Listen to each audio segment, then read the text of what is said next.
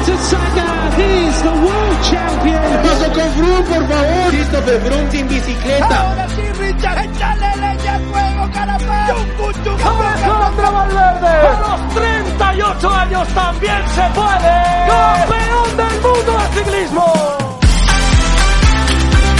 La Bicicleta Podcast. Un podcast de la Bicicleta Café Castellón. Con José Cobian y Alberto Marcos. Hola, ¿qué tal? Saludos, muy buenas amigos y bienvenidos una semana más a la Bicicleta Podcast. Estamos apurando ya los últimos momentos de la temporada 2021 y estamos, por supuesto, en plena época desde hace ya unas semanas de fichajes. Así que de eso es de lo que vamos a hablar en los próximos minutos aquí en la Bicicleta Podcast, además largo y tendido. Y para ello pues se va a pasar por aquí un viejo conocido de la bicicleta como es nada más y nada menos que Bryce Dakar, que de esto ya sabéis que controla mucho y nos va a ayudar a analizar cómo están siendo los movimientos de los distintos equipos. Tú mientras nos escuchas, te lo recordamos, ya sabes que nos puedes ayudar siempre dándole un me gusta a este programa, compartiendo el programa con todos tus conocidos y suscribiéndote a todos nuestros canales, además uniéndote a nuestro grupo de Telegram donde te puedes bajar la aplicación y nos buscas por la bicicleta podcast, ahí te unes y charlas con nosotros de ciclismo, nos puedes seguir en Twitter donde estamos en arroba podcast LBC y también si ya eres muy pero que muy fan de la bicicleta podcast, nos puedes apoyar en la plataforma Patreon, estamos en patreon.com barra la bicicleta podcast donde hay desde un eurito con 50 al mes tan solo, nos puedes echar una mano a que sigamos contigo. El último en unirse a Patreon ha sido Vicente, al que le damos desde aquí las gracias y un aplauso tremendo porque ya os lo hemos dicho, que granito a granito se construye una playa entera. Así que ahora que ya lo tenemos todo listo, ponte cómodo porque empezamos a pedalear en la bicicleta.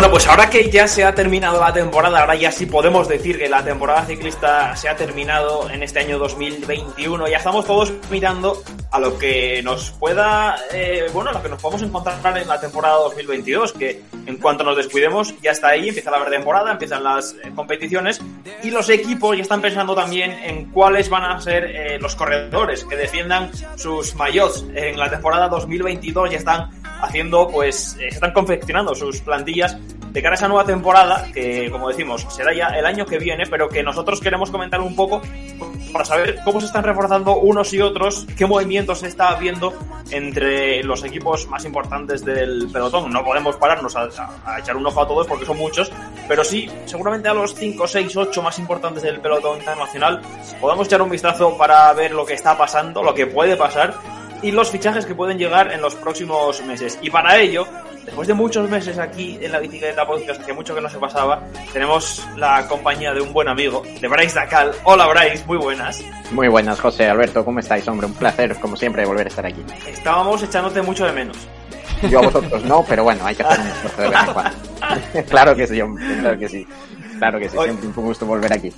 Eh, chicos, eh, la idea es hablar un poco del mercado de fichajes, de cómo se están moviendo los equipos de cara a reforzar plantillas para la temporada 2022, pero es que ha habido un pelotazo que ha sacudido en Italia el periodista Beppe Conti en las últimas horas con ese supuesto ofrecimiento, con esa supuesta oferta de Ineos a Tadej Pogachar de 18 millones de euros anuales para, para unirse al, al equipo. Eh, Beppe Conti, periodista italiano, eh, lo anuncia eh, creo que jueves tarde, jueves tarde noche en la RAI italiana.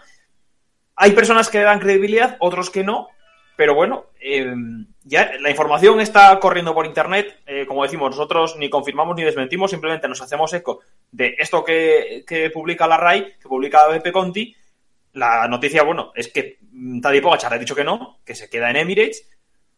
Si, su, si, bueno, si luego finalmente saliera a la luz que es verdad esto, esto es un bombazo porque 18 millones de euros, estamos hablando ya de cantidades desorbitadas eh, comparadas a, comparables, mejor dicho, a las de los futbolistas de élite.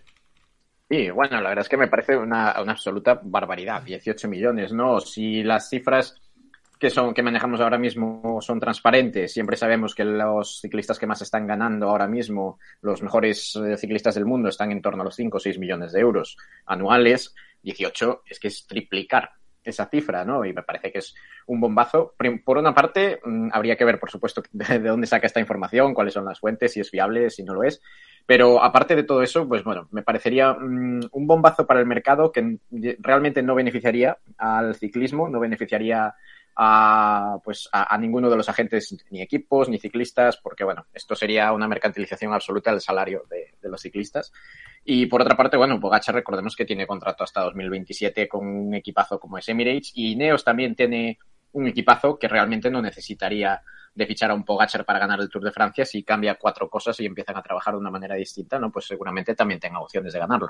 Lo que pasa es que es verdad que, o sea, tienes que ir con la pasta por delante porque, claro, Pogachar ha firmado hace dos días, como quien dice, el, contrato que más eh, ampollas levantó en el mundo del ciclismo, ¿no? por la duración que no es habitual que alguien firme un contrato de tantísimos años de duración, ¿no? Entonces, si, si tú realmente tienes la mínima opción de sacar a Pogachar de, de Emirates, eh, no sé si la cifra será real, pero, o sea, por lo menos tienes que ir con, con los billetes por delante, claro, porque se estaba hablando de que eh, más o menos en Emirates eh, igual podía estar cobrando 3, 4 millones por temporada, o sea, eh, esto es, muchísimo más, pero no sé, o sea, no sé si vamos a llegar a un momento en que también haya en el ciclismo cláusulas anti-jeques o anti-equipos estados, ¿no? Como pasa en otros deportes, pero, pero es tremendo, ¿eh? Si, si eso es, real o la cifra más o menos se acerca a, la realidad, es tremendo. Pero vamos, yo me, resultaría muy improbable por eso, viendo cómo está estructurado ahora mismo Emirates, que creo que está apostando mucho por el futuro, y por eso, porque es que Tai Pogachar ha firmado hace dos días el, el contratazo que no tiene prácticamente nadie en el ciclismo, ¿no? Sí, efectivamente, no, yo creo, a ver, realmente, obviamente, si, si tú quieres sacar a, a Pogachar de un equipo como Emirates, en el cual ya ha ganado el Tour de Francia dos veces. Es decir, él no, no, tiene ningún motivo para tener que irse del Emirates. Ni que le ofrezcan un mejor equipo, ni que le ofrezcan eh, llevarle el colchón a, cada carrera y ponérselo y cambiarla. Eso no, a él no le hace falta, porque él ya ha ganado el Tour de Francia y lo ha ganado dos veces y lo ha ganado en el equipo en el que está. Y aún encima tiene una tranquilidad de tener un contrato a larguísimo plazo, que eso en el ciclismo, como tú bien decías, es muy, es muy raro, ¿no? No se ve, no se ve siempre. Entonces, obviamente hay que ir con, la, con el talonario por delante, pero aún así yo no creo que Pogachar hiciera ese, ese, tipo de movimiento, no creo que le saliera bien a Ineos, y sobre todo porque también Emirates diría, bueno, si Pogachar se va, que me está ganando el Tour de Francia, que lo tengo firmado hasta 2027, obviamente yo no lo voy a dejar ir gratis. Entonces, eso sería un, combo de situaciones y de cifras mareantes que se ven, prácticamente imposibles. Yo no voy a decir que sea verdad esto ni que sea mentira, porque, insistimos, no lo sabemos, pero sí que eh, me sorprendería que Beppe Conti se aventurase a contar esto ahora, una vez que ya Pogachar ha firmado con Emirates y ya está la plantilla, digamos, confeccionada, porque igual en el momento de las negociaciones entre corredor y el equipo puede ser un globo sonda para tantear cómo están las negociaciones, ¿verdad? Para ver cómo está el mercado y soltar este globo sonda, como digo, para ver si eh, el Emirates en este caso mueve ficha y le sube un poco la, eh, el salario anual a Tadej Pogachar. Bueno, se podría, es, algo muy habitual en el fútbol, por ejemplo, se podría entender que en el ciclismo pues estuviera pasando lo mismo, ¿no? Que, se, que, se, utilizase como una herramienta para una táctica más. Pero es que ahora mismo, en el punto en el que están, en el que Ineos, eh, es que ahora lo vamos a comentar, pero tiene prácticamente la plantilla cerrada para el año que viene. Emirates, más de lo mismo. Me sorprendería que, se lanzase a decir esto siendo mentira. Sí, pero bueno, ya sabemos cómo funcionan estas cosas, ¿no? A veces simplemente pues un titular o un poco de espectáculo, un poco de pues forzar la maquinaria por detrás, como tú dices, en una negociación, o bueno, puede haber también muchas razones. Realmente no lo sabemos y yo creo que no, no llegaremos a saberlo. Y por supuesto, si hubiera una oferta en firme de 18 millones de euros de, de Ineos o de cualquier otro equipo por Apogachar, seguramente se llegaría a saber en su día. Y bueno, eh, seguramente Pogachar también se sentaría en la mesa a pensar, porque al final el ciclismo, pues eso, vives 10 años, 12 años y, y hombre, si puedes ganar tres veces más, quieras que no, aunque estés, aunque lo que acabamos de decir de que estés en el equipo en el que ya has ganado el tour y que estás muy protegido, pues bueno, eh, al final también piensas un poco en ti, yo creo que se lo pensaría, ¿no? Pero bueno, yo de momento no le daría mayor importancia a este, a este rumor, porque ya decimos, ya tiene cuatro años por delante, cinco años, cinco años, seis años por delante de contrato, claro.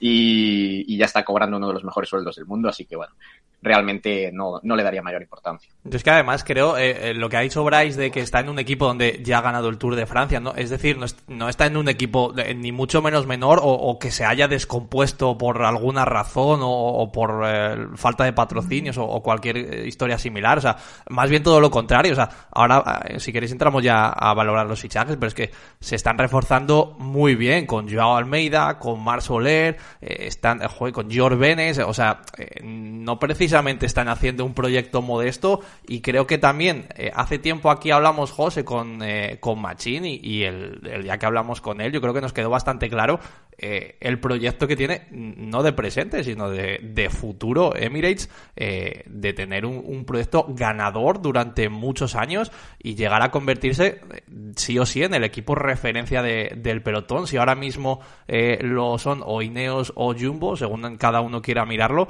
pero eh, la idea que tenía Machín y, y, muy bien estructurada era la de que Emirates fuera en, no sé, un par de años quizás la auténtica referencia y, y van camino de ello y, y, es, yo creo que ahora mismo no hay un mejor sitio prácticamente para que Pogachar esté que, que en Emirates, que creo que está muy a gusto y, conoce ya toda la estructura y, le están tratando pues eh, súper bien y, creo que eso se refleja también en un corredor cuando, cuando coge la bicicleta, claro.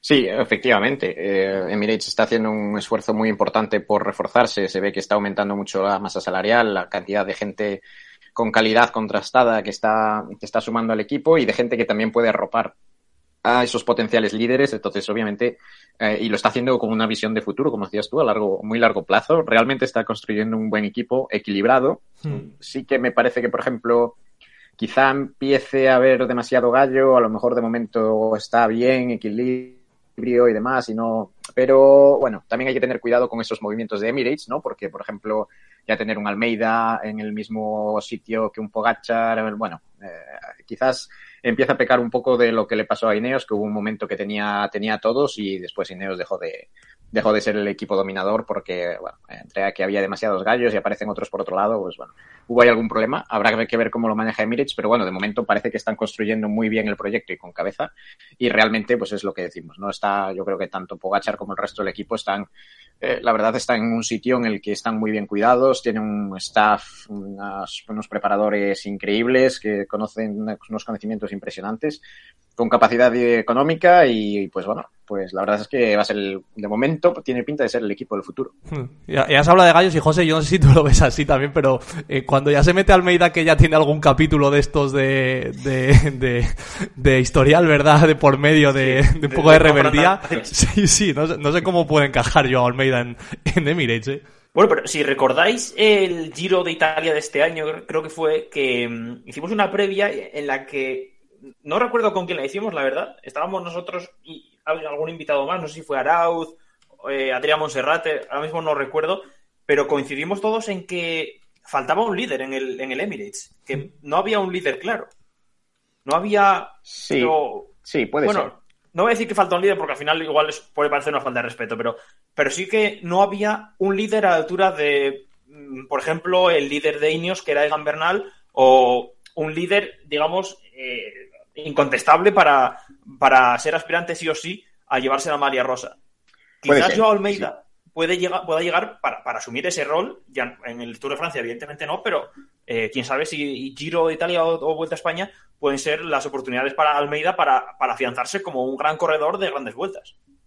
Sí, eh, de hecho, si miramos la plantilla que de momento tiene Emirates para el año que viene, realmente, pues eso, quitando a Pogachar, eh, Almeida sería uno de los muy pocos que realmente podría ser un, líder para una general, ¿no? Quitando con todos los respetos hacia Mar Soler, que quizás pues tenga que asumir otros roles y seguramente vaya más enfocado al Tour de Francia, no lo sabemos. Veremos a ver qué es lo que, lo que decide la dirección deportiva del equipo, pero bueno, realmente los nombres que tiene eh, Emirates, tiene un Hirschi, por ejemplo, tiene a Maika, pero son nombres que son muy buenos, muy sólidos, pero claro, una cosa es ser muy sólido y ser capaz de ganar una o dos etapas en una gran vuelta o ser un, un gregario de lujo para Pogachar y otra cosa es liderar el equipo en una ronda por etapas de, ¿no? de, de una gran ronda.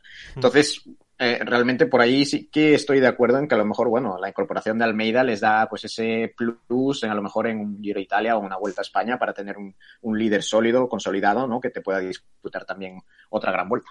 Yo fíjate, eh, creo que, joder, con los fichajes que ha hecho Emirates se, se, abre un melón bastante interesante y es también cuadrar el puzzle, eh, lo que estáis comentando, ¿no? Pero también meter en, en, en el puzzle a Mar Soler, incluso si me apuras a George Bennett, que no sé si en un momento X, dado por X circunstancias o lo que sean, eh, puede incluso ser la referencia, o, o, bien en una vuelta, o bien en un Giro de Italia. Yo a, a Joao Almeida sí que le veo más por, eh, no sé si ya por el gusto que le tiene a la carrera, eh, intentando llevarse la maglia rosa en el Giro, pero no sé si veis que Mar Soler puede encajar en este puzzle en algún momento como el líder de la vuelta o si creéis que van a aprovechar, le van a llevar al Tour para hacer de muy buen gregario de, de Tadej Pogachar y luego aprovechar para la vuelta incluso eh, de seguido o creéis que le pueden eh, reservar directamente y, apostar muy fuerte por ganar la vuelta con él. Eh, no lo sé, yo a mí se me hace complicado ver a George Bennett de líder, pero no lo sé, a lo mejor en un momento puntual en el que quizás Mar Soler no pueda estar o, esté lesionado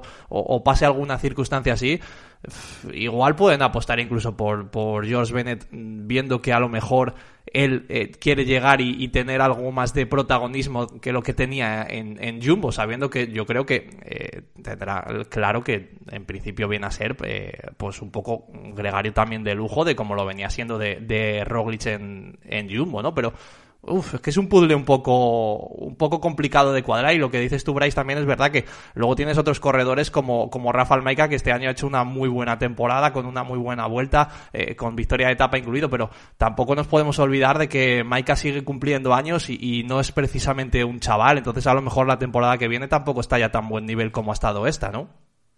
Sí, eh, efectivamente. A ver, yo creo que el equipo que está construyendo Emirates, sinceramente, se está construyendo en torno a Pogachar y a consolidar ese, ese, esas victorias en el Tour de Francia, ¿no? Porque está con, construyendo un grupo con, con McNulty, con sí. Soler, ¿no? Con Maika, bueno, con un grupo de escaladores y después gente muy, pues, eh, muy apta en otros terrenos, ¿no? Estamos hablando también de Trentin, estamos hablando de Ackerman para los sprints, estamos hablando de, bueno, gente que realmente un Rui Costa, ¿no? Que siempre es un capitán de ruta excepcional para un, para un Tour de Francia yo creo que están construyendo un equipo más centrado en defender ese Tour de Francia y que después, obviamente, el Giro y la Vuelta a España son un pelín más secundarios, o bueno, más secundarios literalmente que el Tour de Francia, que no son tan importantes y que a lo mejor ahí, pues bueno, en función de cómo vaya la temporada, pues se pueden apostar por diferentes bazas, que es lo que tú dices, ¿no? Pues a lo mejor un, un Bennett que esté bien en forma, a lo mejor pues un Maika que encuentre un año bueno, a lo mejor pues Soler que, que hace, haga un trabajo un poquito más específico hacia la Vuelta a España y tenga pues esa liberación, ¿no? Un Ulisi que vuelva a encontrar sus piernas en el Giro, bueno, mm. realmente estamos viendo, pues eso, que, que están construyendo un bloque muy sólido, pero realmente me parece que lo, están construyendo más eh, enfocado en el Tour de Francia. A los que les va a tocar construir un bloque sólido, porque es que hay mucho cambio de, fichas aquí. Es a la Astana. No sé si habéis podido echar un vistazo al baile de nombres que hay de entre la temporada 2021 y la temporada 2022, pero puede que estemos hablando de 10, 12 corredores tranquilamente que se van y otros 10, 12 que llegan. Sí. Me parece, me parece una exageración esto. Sí, bueno, eh, ha sido un tiempo muy convulso en Astana, con ya con los problemas en el, lo que es la, la dirección del equipo, ¿no? Pues esas disputas entre Vinokurov y Premier Tech, sí. y bueno, obviamente ha habido ahí mucho, muchos problemas, también los problemas de, de, pagos con retraso, bueno, seguramente la estructura necesitaba un, un, pues remodelarse y coger aire fresco, ¿no? Y por eso ese baile de nombres que, que estamos viendo. La verdad es que lo que, lo que ha perdido Astana, lo que está trayendo Astana, me parece que no son un equipo que tengamos que tener en cuenta para, para grandes vueltas, sobre todo, ¿no? No creo que realmente tengan esa capacidad de, de, de, ser un equipo demoledor, ¿no? De ser un equipo que vayan a poder ganar una, una gran vuelta, es mi opinión, ¿no? Pues están trayendo un Nibali que sí, que por supuesto es una leyenda, pero obviamente no está ya en sus años, en sus años top. Están trayendo y al hermano, ¿eh? Eso, y el hermano, por, por, supuesto, que parecía que no, pero al final se coló por ahí. claro, luego, pues eso, de la Cruz, bueno, pues eh, Miguel Ángel López, que veremos a ver cómo, cómo reacciona el año que viene en alguna gran vuelta y si puede mantener esa, sin liar ninguna, y puede, pues bueno, estar ahí delante en una gran vuelta, pero realmente me parece que, bueno, hasta va a ser un poco perjudicado de este mercado de fichajes. Oye, es tremendo, ahora que, comentas a Miguel Ángel López, eh, se sale un poco del tema de fichajes, pero eh, también es tremendo la forma en la que sale de Movistar eh, ahora dando una... Era una rueda de prensa, ¿no? No era una entrevista como tal, era una, rueda de prensa rajando de, todo el mundo que no dejara títere con cabeza en, Movistar, diciendo que es que no ha estado a gusto, que no le dejaban hacer lo que quería, que obviamente se bajó de la bici no por nada físico, sino porque tenía que hacer algo un poco menos que llamativo eh, y es que, chico, has, renovado un mes antes de todo esto. Entonces, no sé, eh, ¿en qué tiene la cabeza este hombre para, para renovar con un equipo donde se supone que le están haciendo la vida imposible? A, las dos semanas salir y, rajar a, todo, contra todo el mundo y no dejar títere con cabeza. O sea, no lo sé. Yo, creo que ya el historial de este chaval es, es bastante largo, ¿no? Sí, la verdad es que ha sido, vamos, esperpéntico. Esto da para una, da para una película, ¿no? Y, sobre todo teniendo en cuenta una cosa que me ha parecido muy curiosa y que mm, recuerdo haber leído por ahí, no sé hasta qué punto realidad, pero se supone que se había firmado con la restricción del contrato, se había firmado una cláusula de confidencialidad por la cual no se iba a hablar de la situación más en público, ¿no? Y resulta, pues bueno, que ahora está lanzando dardos y dardos envenenados contra Movistar y, bueno, mm, sea de una manera o sea de otra, no me parecen las formas. A mí no me parecen las formas, ¿no? Y sobre todo porque, obviamente, eh, no puedes esperar que Movistar, que Movistar no esté enfadado, porque obviamente tiene que estarlo, ¿no? Con lo que, con lo que les has hecho en la vuelta. Pero bueno, si Movistar no está lanzando esos dardos y tú te pones a lanzarlos, pues obviamente, bueno, eh, no sé si habla muy bien tampoco de ti. Entonces, realmente me parece esperpéntico y la verdad me parece un poco inteligente por parte de Miguel Ángel López. Em, por retomar el tema Astana y la plantilla del año que viene, yo, eh, como aficionado español que soy, eh, disfruto cuando ganan los corredores españoles. El lado positivo que le veo a esto, o que le saco, es que mm, vamos, viendo la plantilla, no me cabe duda de que David de la Cruz va a ser uno de los líderes de Astana el año que viene. Eh, deduzco que en el Tour estará Miguel Ángel López, pero en la vuelta y en el Giro, eh, el jefe de fila será David de la Cruz, porque viendo lo que, lo que han fichado hasta ahora, eh, Nibali, Sebastián Henao, Dombrowski, eh, Gianni Moscon, David de la Cruz, yo creo que el, el mejor postulado es, es el catalán. Puede ser. Eh, la verdad es que, bueno, primero de todo que de momento tienen una plantilla bastante corta para estar en el World Tour. Eh, realmente no creo que se queden con, los corredores que tienen ahora. Seguramente intentarán traer a alguien más, pero claro, ¿a quién traes? ¿no? A estas alturas. Y, segundo, bueno, pues vamos a ver cómo De la Cruz pues evoluciona y si vuelve a encontrarse cómodo en ese rol de, de líder de una gran vuelta y si, bueno, pues es capaz de de volver a, pues eso, a intentar lo que, lo que logró hace años, ¿no? Pues eso, de ser un líder y, más o menos estar luchando ahí en los puestos, en los puestos de arriba. Si no, pues ¿qué le quedará a Astana? Hombre, me parecería raro, por mucho que esté, pues eso, en esos últimos años de carrera, me parecería muy raro que Nibali no, no vaya con galones a un Giro de Italia, a lo mejor no como líder único, pero seguramente si va, va con galones. Y en la Vuelta a España, pues obviamente de la Cruz les parece el, el más colocado, ¿no? Habrá que ver también, pues bueno, las jóvenes mm, promesas que están fichando, pues a ver si, si de repente explota alguna y pues eh, se empieza a ver delante o lo que sea. Pero más bien Astana con el bloque que tiene, yo de momento lo veo más mm, peleón, más luchando por etapas, luchando por romper la carrera en etapas duras y no, y no tanto por clasificaciones generales. Mm. Bueno, quien se ha movido muy poquito, prácticamente nada, por cierto, es eh, Ineos, que no, no, está retocando gran cosa o no ha hecho fichajes de, de mucho renombre, no, no, ha sacado la billetera, como puede hacer otras veces, salvo por esto que comentaba José de, de la mega oferta o supuesta mega oferta a Pogachar, que no sé si a lo mejor estaban pendientes de eso, pero eh, no sé si tú, Bryce, crees, por ejemplo, que a Ineos le hace falta retocar algo o, bueno, es que, oye, con lo que tengo estoy perfectamente bien y no me hace falta tocar nada más. Sí. A ver, yo sinceramente creo que Ineos ya tiene un equipazo. Ineos realmente lo que puede hacer es reforzar una nómina de, de, de, gregarios de lujo, es decir, puede traer a dos o tres personas que ayuden a, a, consolidar esos bloques para las grandes vueltas, pero realmente ya tiene un equipazo, ¿no? Es que no, no hay mucho más que añadir en los líderes de equipo. Y yo creo que Ineos lo que está haciendo para el año que viene es una cosa muy, muy, muy inteligente, que es eh, no renovar tanto los ciclistas, no renovar tanto la plantilla, sino renovar el cuerpo técnico y el, eh, el sistema de preparación, ¿no? Veíamos hace hace pocos días que el jefe de performance del, del Ineos que llevaba muchísimos años también en, Ineos, pues no, no, lo han renovado, ¿no? Que hay un cambio de círculo y yo creo que eso es lo más inteligente, porque a lo mejor este cambio de método de trabajo es lo que va a ayudar a que Bernal, a que Kiatowski, a que toda esta gente que, que está, que bueno, que, se, que, es que es un equipazo, es que a que Adam Yates a lo mejor, pues eh, realmente estén delante en las grandes vueltas y vuelvan a ser lo, vuelvan a ser lo que eran. Yo creo que la calidad deportiva la tiene en la plantilla y no le hace falta mucho refuerzo de, de lujo. Yo veo el equipo de Ineos de este año 2021 y eh, es que no sé a quién ficharía. Eh, quiero decir, eh, con el límite salarial que tienen, con las limitaciones económicas que tenga cada equipo, Ineos pues seguramente sea el, el, más flexible en ese sentido, pero es que no sé qué corredores pueden mejorar lo que ya tienen a nivel de conjunto, de bloque.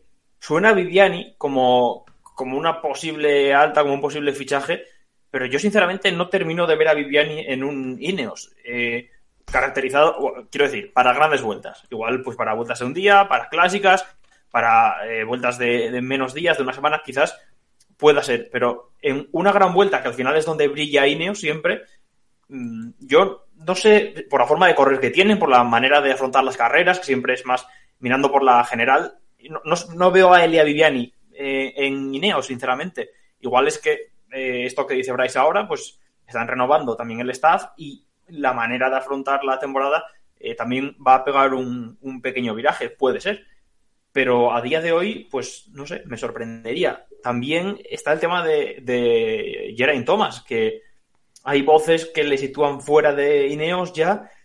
Parece que le está costando volver a, reencontrarse con su mejor versión, pero bueno, no sé, yo a mí es un corredor que personalmente me gusta, creo que eh, se desenvuelve bien en diferentes eh, modalidades y que puede aportar mucho a Ineos. Así que no sé si, finalmente se quedará, si se irá, que, que decidieran con el futuro de, de Geraint Thomas. Por ejemplo, me sorprende que también a día de hoy estén sin renovar Salvatore Pucho y, Jonathan Narváez, que son dos, digamos, de los fiables dentro de Ineos, de los eh, gregarios que suelen dar la cara hasta, hasta último momento, quitando a Jonathan Castro Viejo, evidentemente, que es, vamos, el insaciable, pero Pucho y Narváez yo creo que han hecho una buena temporada como para, para que todavía su futuro esté un poco en el aire.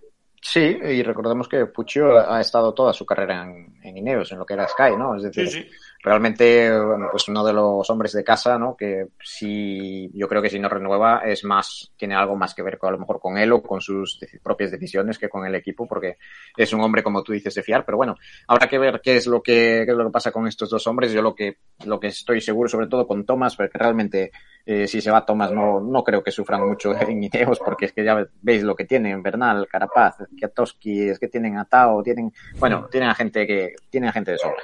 Y entonces, pues bueno, eh, quizás a lo mejor un, algún cambio de ciclo, pues para gente como eso, como Pucho, o incluso como para el propio Thomas les vaya bien, junto con un cambio en la preparación de Ineos, así que habrá que estar pendientes, porque yo creo que sin hacer mucho ruido, la verdad es que mm, se están preparando bastante bien para el año, por mi gusto. Sí, bajamos un poco eh, un escalón. Si queréis, ahora también eh, tenemos por ahí a, Jumbo o a Bahrein, pero a mí me ha llamado mucho la atención el fichaje de Fulsan por, por Israel, cosa que además he visto que ha sido criticada por, por cierta gente que no entiende muy bien este tipo de fichajes. Pero eh, bueno, al final a Israel el tema de Frum, obviamente le salió, no sé si mal, fatal o, terriblemente mal. no sé si con Fulsan también quieren tener otro puntito más de experiencia de, ese corredor que, sabe lo que es ir a una gran vuelta, que tiene eh, cierta repercusión mediática. No sé cómo encaja un poco el fichaje de, de Fulsan en, Israel. Sí, bueno, la verdad es que se están, se están caracterizando, ¿no? Por incorporar a estas viejas glorias que parece que, que, bueno, pues que son, que son sus opciones para las grandes vueltas y oye, ellos tienen que saber cuál es la, cuál es su política de fichajes, ¿no? Pues, Obviamente yo creo que si, si apostaran de verdad por ganar una gran vuelta, quizás deberían haber intentado moverse con otro nombre, a lo mejor simplemente es que no han podido. Hmm. Realmente pues han quedado con pocas opciones y demás. Obviamente sabemos que Fulsan es un corredor que es sólido, pero es sólido para lo que es, ¿no? Es decir, a lo mejor te puede estar ahí arriba y bueno, mantenerse en una buena posición y demás y de repente se te mete en un podium, pero realmente yo no lo veo ni ganando ni mucho menos con el nivel que hay hoy en día eh, a estos jóvenes eh, líderes de clasificaciones generales. Y bueno, pues a lo mejor simplemente es eso, para darle un poquito de visión al equipo, alguien que les pueda asegurar un top 10 o un top 5, ¿no? Y esa visibilidad, pues en un Tour de Francia que les justifique un poco la temporada, ¿no? Y la inversión. Eh, realmente me parece que el, fichaje de Fulsan va más enfocado en ese sentido. yo voy a ser muy breve aquí con Israel y con Fulsan, y es que creo que eh, con las turbulencias que había en Astana y con Israel necesitado de una figura de líder para intentar, eh, bueno, cuajar una buena actuación, al menos, no vamos a decir eh, pelear la victoria, pero sí cuajar una buena actuación en una gran vuelta, Fulsan te la puede dar, posiblemente no, no vaya a pelear entre los cinco mejores corredores de ninguna de las tres grandes vueltas, pero sí que puede estar metido ahí en la pomada hasta la última semana. Eh, si unimos la necesidad de uno y pues eso, lo rocambolesco de lo que ha, como ha sido todo en Astana en los últimos meses, pues es que tenemos al final el fichaje está casi hecho, yo creo. Sí, efectivamente, sí. Sí, sí, sí. Hay, otro que, que, no se ha movido gran cosa de qué o, o vamos a llamarlo ya, ¿no? Como, como va a ser su nueva denominación, otra vez Quick Step, que ya no, no va a ser de Keunig, sino que va a ser Quick Ah, ¿vuelven a cambiar? Sí, se van a quedar con, con Quick Step como patrocinador principal otra vez. Eh, sí, sí, sí, Pero no, no se han movido eh, gran cosa, pero sí que es verdad, José, que tú tenías también por aquí apuntadas algunas cositas de que hay gente que, que no ha renovado contrato y, y cuidado no se le vaya a desmontar o no llegue alguien y empiece a poner por ahí dinero encima de la mesa de los más nada o de los Cherny, por ejemplo, y, le desmonten el, bloque un poco, ¿no? Pues sí, sí. La verdad es que, hombre, eh, a lo mejor están siendo un poco precavidos a la hora de anunciar o a lo mejor pues están tomando ese tiempo, ¿no? Pues no sé realmente qué estrategia están siguiendo de cara al año que viene. Yo creo que sobre todo es un equipo que va a seguir apostando por su filosofía tradicional, no va a haber grandes sorpresas ni grandes cambios, tienen a bastantes buenos corredores para sus objetivos, que son principalmente las clásicas y las etapas en las grandes vueltas. Y bueno, la verdad es que pues realmente no es otro equipo como Ineos, ¿no? Realmente no tienen que hacer grandes esfuerzos en renovar plantilla o en traer más talento porque ya tienen un muy, muy buen bloque deportivo. Veremos a ver qué es lo que sucede con, con estas, estos ciclistas que dices tú, ¿no? Que están sin anunciar pues renovaciones o, o, que, o extensiones de contrato o lo que sea, porque como bien dices, hoy en día está todo muy, muy reñido por la cartera y a lo mejor el que llegue un poco espabilado pues se lleva una joyita. Sí, es que a, mí lo que me llama la atención de, de Quick Step ahora, a ver si me acostumbro a decir Quick Step porque me va a salir de Keunig yo creo hasta marzo. Pero bueno, lo que me sorprende es que eh, esté todavía un poco en el aire el futuro de estos corredores, de Bajoli, de Valerini, de Catane o de más nada, cuando, de Cherny, cuando Quick Step se caracteriza por ser un equipo que corre muy en bloque, que van todos muy a una, eh, vamos, las victorias de este año eh, de, de, Cavendish, por ejemplo, al sprint, sí, son victorias de una persona, pero es que sin el trabajo de los otros, es que te hubieras comido los mocos hablando mal y pronto. Sí.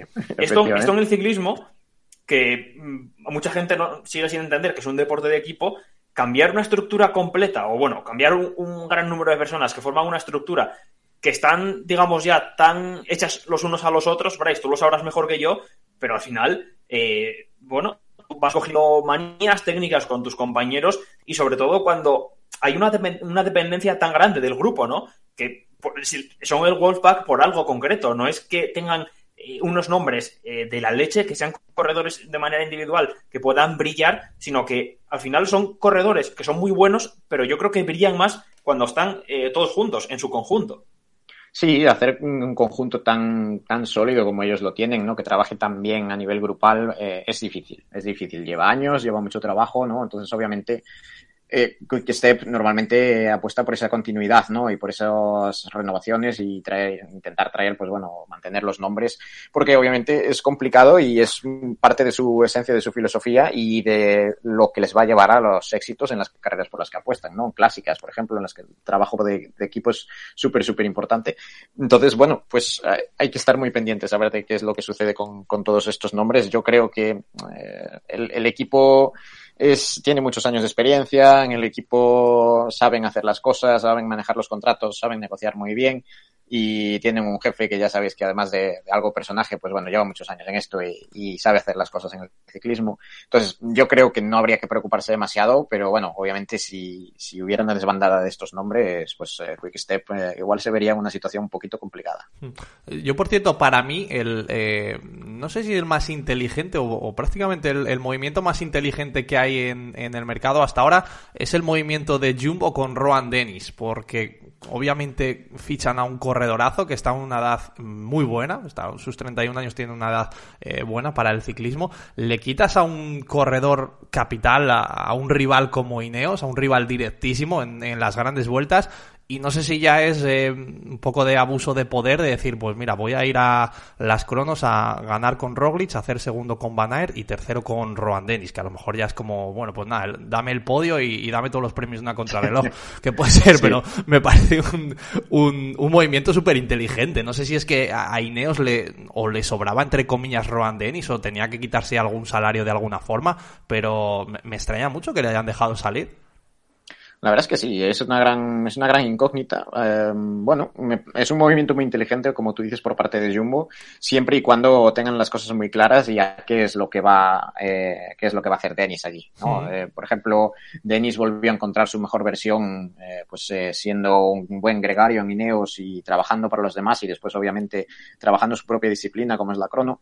El, veremos a ver si esto lo mantiene en, o en, Jumbo, perdón, o, si por lo contrario se va a Jumbo otra vez a intentar ser un líder de filas, etcétera, y después se, se, desmonta todo, o le sale bien, ¿no? Habrá que ver qué es lo que pasa con este corredor, pero desde luego Jumbo se ha llevado un buen ciclista e Ineos ha perdido, ha perdido un gran valor. ¿No creéis que en Jumbo puede que tengan la sensación este año de, de haber perdido o de haber eh, dado un paso atrás en cuanto a, consolidación dentro del pelotón. Quiero decir, eh, Jumbo Visma es un equipazo. O sea, en eso no hay dudas. Pero en la temporada pasada creo que demostraron un dominio y un poderío por encima del resto de, equipos en gran parte de la temporada eh, abrumador. Sí que es verdad que el Tour de Francia pues pasó lo que pasó al final, se lo llevó Pogachar, lo tenía ganado Roglic hasta el último día, pero la sensación, si nos quedamos con los primeros 20 días de Tour de Francia, es que el Jumbo Visma volaba, pero del primero al último. Era increíble. Este año yo no he tenido esa sensación en, creo que en ninguna de las pruebas que, bueno, quizás en, la Ichulia me parece que fue que hicieron los tres primeros, pero eh, no sé, yo les he visto como más eh, endebles, por decirlo desde el cariño que, que les tengo. Quizás por eso también el rumor que corre de Wood Pulse ese movimiento de Bahrein a Jumbo, pues eh, pueda ir en la línea de, intentar reforzar una plantilla que este año, entre que, pues bueno, Roglic estuvo un par de meses parado preparando el Tour de Francia desde abril hasta julio, eh, luego la caída de Roglic, eh, el receso de Tom Dumoulin para, pues bueno, encontrarse un poco consigo mismo y con las ganas de volver a practicar ciclismo, creo que todo, todo ello le ha afectado poco a poco, han ido cayéndose piezas poco a poco del puzzle que no han logrado, eh, digamos, eh, conseguir el mejor punto de, de Jumbo Isman este año. Pues sí, eh, puede ser, puede ser, la verdad. puede ser que un movimiento que vaya en ese sentido, porque, como tú dices, el año pasado hablábamos todos del potencial de Jumbo y cómo estaba Jumbo, y sí, sí que este año han dado una impresión de que, no, quizás no es que hayan dado un paso atrás, pero quizás no hayan estado tan adelante. ¿No? Es decir, que es, que es una cosa un poco parecida, pero no es lo mismo. Y, y, entonces puede ser que por ahí, por ese, por ese enfoque, pues vayan trayendo este tipo de nombres, ¿no? O suenen nombres, pues como tú dices, como el de Pulse. ¿Qué pasa? Que van a tener demasiados nombres. Es decir, es lo mismo que hablábamos antes, ¿no? Van a tener una cantidad de líderes y de gente capaz muy alta y eso hay que saber manejarlo muy bien para que te salga bien la jugada, porque si no, a lo mejor pues te termina saliendo por los suelos y tendrás un equipazo, pero un equipazo que no funciona no vale para nada. ¿no? Entonces, obviamente, si hacen este tipo de movimientos, tienen que ser muy inteligentes y, como decía con Denis, ¿no? que las cosas estén muy y que obviamente después no haya ni despistes ni, ni yo hago lo que me apetece ahora, ni, bueno, ni problemas dentro de, dentro del equipo porque si no va a ser todo perjudicial para el, para el propio equipo. A mí la sensación que me da es esa, que no ha sido eh, tan dominador o, o, ha mostrado tanto potencial como sí que mostraba el año pasado, que podía bloquear las carreras casi un poco eh, según le viniera un poco en gana, ¿no? Y, y dejaba a Ineos muy por detrás. Eh, pero este año también creo que es que no ha habido ningún equipo que haya sido realmente alguien de estos que bloquee una carrera eh, o una gran vuelta por completo como, como haya querido, porque al final también es que si repasa los resultados de, de Jumbo, eh, es que siguen siendo buenísimos, porque aparte de ganar la vuelta, bueno, en el Tour le pasó lo que pasó, pero tienes ahí a Vingegaard que de repente pues coge y te hace segundo y, y, es un, un, gran descubrimiento, ¿no? Y es, es un chico que tiene mucho futuro por delante y que te demuestra que puede aguantar ahí hasta, hasta el final. Eh, tienes a Van Aert que, pues bueno, no sé qué podemos decir ya de, su temporada que, nos haya dicho. Es decir, que, siguen teniendo muy buenos resultados, ¿no? Pero a lo mejor no, no han dado la sensación de, de gran dominio como sí que lo daban el, el año pasado y de decir, bueno, es que a estos yo no les puedo meter mano de ninguna manera, porque la vuelta la ha ganado más o menos fácil Roglic, pero eh, a nivel grupal no han dado la sensación de, de, ser un bloque totalmente impenetrable, ¿no? Sino que parece que lo ha ganado más eh, Roglic por, por, sus propias piernas que apoyándose en, en, una gran labor de equipo y de hecho eh, pues ya en la vuelta dejaron mucho el liderato a, otra gente eh, teniendo en cuenta que no querían desgastarse sabiendo cómo estaban de, de, fuerzas pero claro al final es que los resultados pues eh, teniendo en cuenta que, que Roglic eh, tuvo que abandonar el, el, Tour creo que siguen siendo muy pero que muy buenos en, en la temporada ¿no? Sí, no, hombre, nadie pone en duda el temporadón de, de Jumbo y eso es lo que tú dices, ¿no? Que, que a, a, pesar de que Roglic pues no, no, haya sido capaz de ganar el Tour de Francia y que parece que, que ya la temporada de Jumbo ya no vale, hmm. es al contrario, ¿no? Es decir, obviamente eh, han tenido muy buenos resultados, pero bueno, quizás eh, si optan a ganar esa corona del Tour de Francia, pues obviamente necesitan también un bloque muy sólido y un bloque con, ciclistas que sepan trabajar y que sean capaces de, de destronar a todo un Pogachar que, que aún encima viene este año con un mejor equipo de detrás. Entonces, bueno, obviamente también se re, tienen que reforzar en, en, en, ese sentido. Pero la verdad es que, bueno, pues nada, nada que envidiar al palmarés de Jumbo este año, desde luego. Yo, por, por destacar uno de los fichajes del panorama ciclista internacional, si se produce, creo que sería el de Boot Pulse de Bahrein a Jumbo después de la temporada que ha hecho este año Pulse, del estado de forma que ha mostrado, de, bueno, de lo que hemos visto en muchas carreras. Creo que si Jumbo finalmente se lleva a Pulse, sería el gran fichaje de este año, quitando, bueno, la vuelta de López a Astana, que igual, eh, bueno, puede brillar más ahí que en Movistar porque eh, estará el equipo corriendo para él, pero a mí este movimiento me parece muy interesante, sinceramente. Bueno, y no hemos hablado para cerrar, si os parece, eh, con los de casa, con los últimos, con Movistar. Eh, bueno, de momento se han movido bastante en el, en el, en el mercado porque han dado ya una gran lista de nombres. Eh, Oscar Rodríguez, eh, Aramburu, al final están apostando por mucho eh, producto nacional, ¿no? Con Lazcano, con Gorka Izaguirre también. Y yo creo que con un buen movimiento también, como es el de, como el de Sosa, ¿no? No sé qué papel le podemos dar a Sosa o cómo valoráis un poco el global de los fichajes que ha hecho Movistar hasta el momento. Pues mira, mi opinión eh, rápida y sencilla, realmente Movistar está siguiendo esa línea de, de, refuerzos españoles, como tú dices, ¿no? Que lleva ya un par de años aplicando, pero este año la está aplicando bien. Es decir, yo creo que eh, Aramburu va a ser un, un, muy buen, muy buen valor para, para Movistar, ¿no? Pues otro joven rodador como Lazcano, Gorka Izaguirre, que vamos a decir de él, ¿no? Pues bueno, obviamente está reforzando bastante bien. Will Barta, que quizás sea el más desconocido sí. aquí en nuestro país y realmente es un, es un fichaje muy, muy, muy interesante. Y luego lo que dices de Sosa, ¿no? Habrá que ver dónde se, dónde se, en qué situación se coloca dentro del equipo eh, el corredor colombiano. Y bueno, pues eh, a ver cómo lo enfoca Movistar para, para la temporada siguiente. Sí que es necesario que ellos necesitaban eh, ciertos refuerzos, necesitaban mejorar un poquito esa estructura deportiva, sobre todo también recordemos que se les ha marchado a Soler, ¿no? es decir, que eh, realmente necesitaban hacer buenos movimientos, yo creo que los han hecho y ahora veremos si son capaces de esto aplicarlo y llevarlo pues sobre todo a sus objetivos como son las grandes vueltas.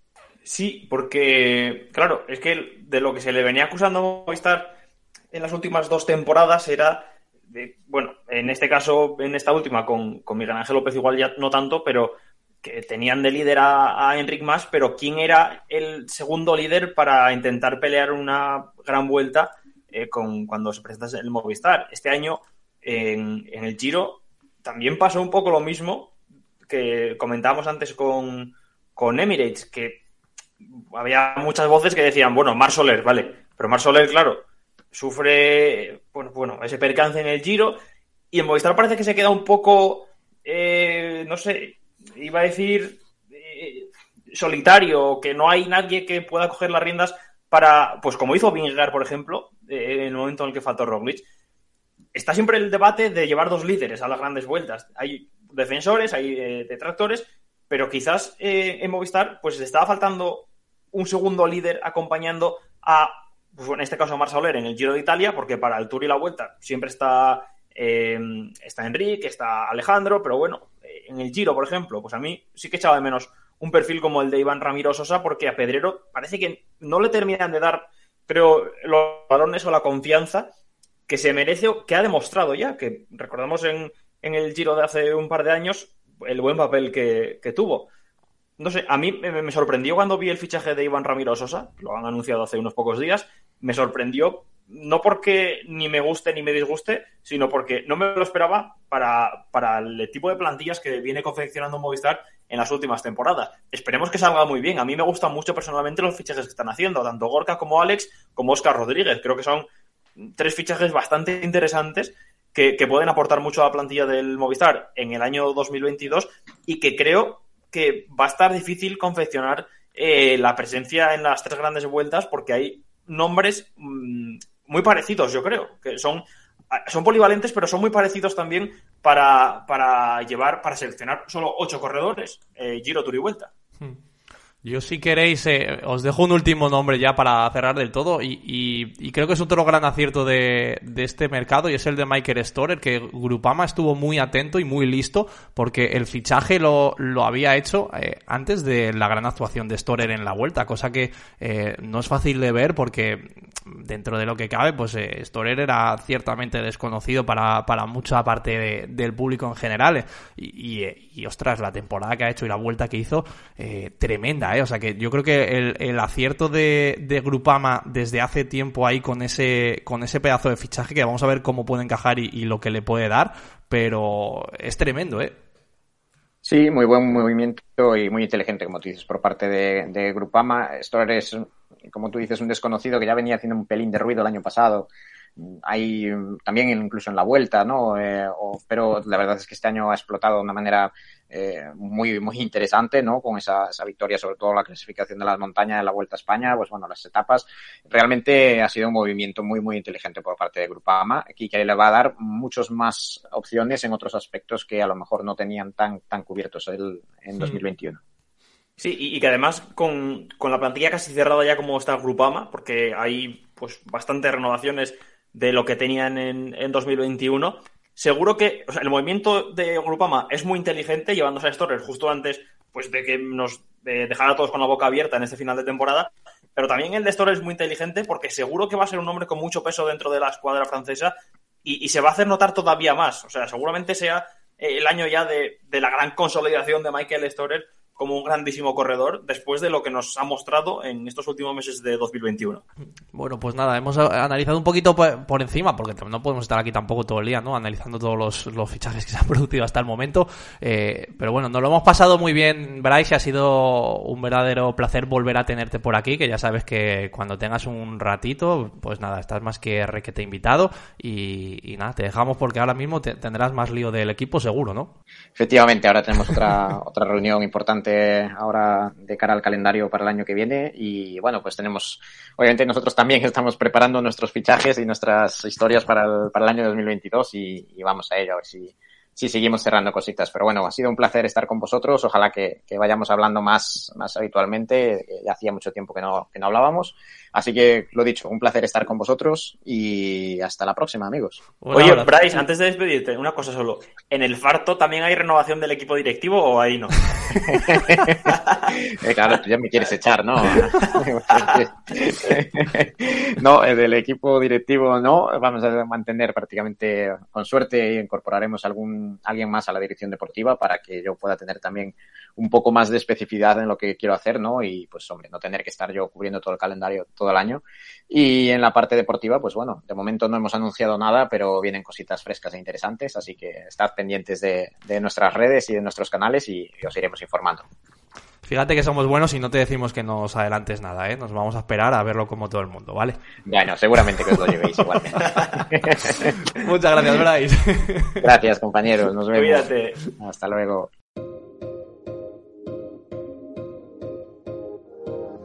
Can you hear me? SOS. Help me put my mind to rest. Two times clear, and I'm acting low. Pound of weed and a bag of gold. I can feel your love Hasta aquí llega este programa de la Bicicleta Podcast. Es uno de los últimos ya de esta temporada 2021 porque en breves nos vais a permitir que nos demos un pequeño respiro para ir a recargar un poquito las pilas, igual que hacen los ciclistas y todos los staff de todos los equipos. Nosotros haremos lo propio en unas semanitas, así que bueno, hasta aquí hemos llegado con este programa. Ya sabes que nos ayudas un montón si le das un like a este programa, como sueles hacer habitualmente, si te suscribes y lo compartes. También sabes que nos puedes seguir en Twitter, arroba podcastlbc, que tenemos un grupo de Telegram. Si te descargas la aplicación de Telegram y nos buscas por la bicicleta podcast, ahí te puedes unir, que nosotros estamos encantados de que, de que cada vez se una más y más gente y poder charlar de ciclismo. También cuando están las competiciones paradas, ahora tenemos que hablar mucho de los fichajes que se vayan sucediendo y le damos las gracias a Bryce Dacal por haberse pasado de nuevo por aquí, por supuesto, que nos hace mucha ilusión. Y también le damos las gracias a Vicente, que es el último que se ha unido a la plataforma Patreon, que ya sabéis que nos podéis apoyar en patreon.com barra la bicicleta podcast. Ahí desde un eurito con 50 al mes tan solo nos podéis echar un cable que nosotros os lo agradecemos enormemente. Por ahí está Ángel, está Manuel, está Rebeca. Bueno, todos los que estáis por ahí os lo agradecemos enormemente y sabemos que es un gesto que a nosotros no, nos ayuda a seguir adelante y nos carga mucho de moral. Así que bueno, nos vamos a ir despidiendo hasta dentro de unos días. Vamos a tomarnos un pequeño respiro hasta la semana que viene. Así que ya sabes que nos volvemos a escuchar aquí en la bicicleta podcast. Adiós amigos, chao.